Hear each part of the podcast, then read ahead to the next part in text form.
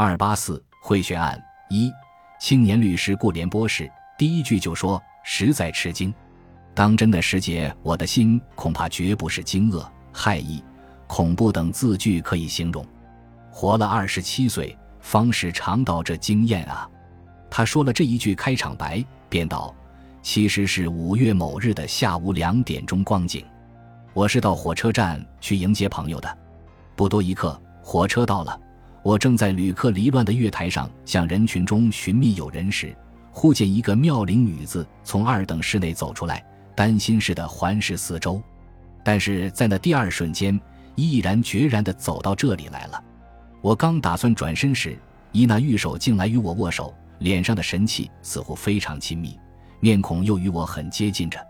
我突然遇此，不免一呆，一恰如变戏法的那么极巧妙。即神速，不使他人来得及瞧见，将一叠纸类塞在我手中。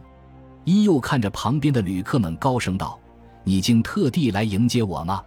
又说：“我实在疲倦了，你替我去叫一辆摩托车来吧。”我立刻就想回家了。一始终是装着与我极熟的样子，在那里说话。我只是哑然凝视女子那美丽的面容，但是我无论如何想，实在不认得这女子。其实我的精神也锁定了，便道：“你一定认错了人了。”那女子忙抢着说：“你为什么只是看着我的脸？我又不是什么妖魔鬼怪，快些回去吧。我旅行的太长久，疲倦极了。”一说的仍旧很亲热。我又说：“我实在什么也不明白。”女子仍旧不使我多说，急道：“我有许多话要谈咧。三姨妈到底要嫁了，嫁给那个姓严的老头啊。”你还记得此人吗？我说话很多，我们一臂走一臂谈吧。我一想这女子定是疯人，便两目直射在衣脸上。然而仔细的看，总没有疯人的神气。不过从一的举动来说，竟是疯人无疑。我曾经在舞台上见过一个女子糊糊涂涂赶到门外，将一个不认得的男子抱住的。但是此刻这女子绝不是梦游病，定是疯人。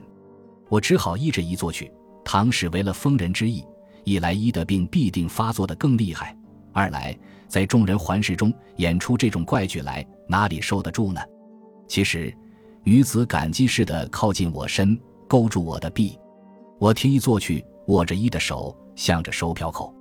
一与我并肩走时，一更把身体接近我，用一种几乎听不出的声音，很真挚的说道：“你不是很吃惊吗？突然来惊扰你。”你大约当我是疯人了，一的声音与口气与方才截然不同。我又是一惊，一说我绝不是发疯，其中有极复杂的事情。停一刻可以向你细谈。此刻有两个男子暗中把我跟着，我非必去他们不可，所以假意和你亲近了，请你救我才是。我绝不忘掉你的恩的。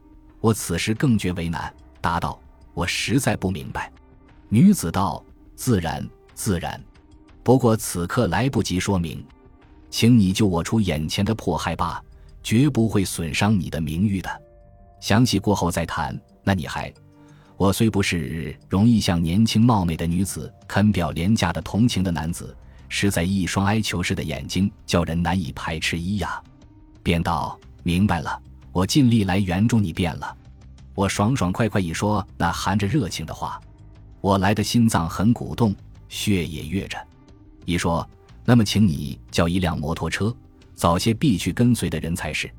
方才的笔句，对不起，要你暂时保管着。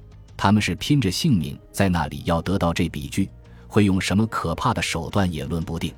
不过有你保管，他们就注意不到了，并且又不能加危害在你身上的。一切我们在摩托车中谈罢。女子迅速说完时。我忙道：“不用换摩托车，我有自己的摩托车在此。”女子就说：“那更好，在什么地方？”我道：“就在车站前，立刻回去吧。”我扶了一，走出售票口，由人群中赶到摩托车处。女子说：“我在未撇去他们之前，且坐后座吧。”我就听了一，自己乘在开车处，握着把手。女子急忙要求把那笔巨海一，我一授给一。无心的向车站那边一看，却有两个男子过来，向着路旁接生意的摩托车夫说了几句话，就此跳上去了。他们机关已经回旋了，不知怎样还不开车。我一想，这定是尾行这女子的人啊！